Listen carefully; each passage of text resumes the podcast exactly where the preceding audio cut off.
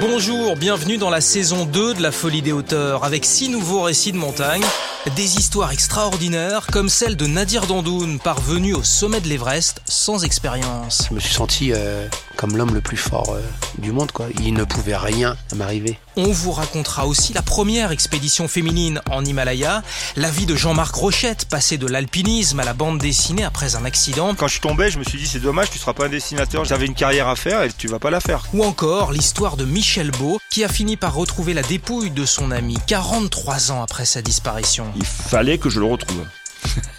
C'est quelque chose de, de mystique pour moi. La Folie des hauteurs, un podcast de France Bleu Isère en partenariat avec Alpine Mag. Tous les épisodes des saisons 1 et 2 sont disponibles sur France Bleu et l'application Radio France.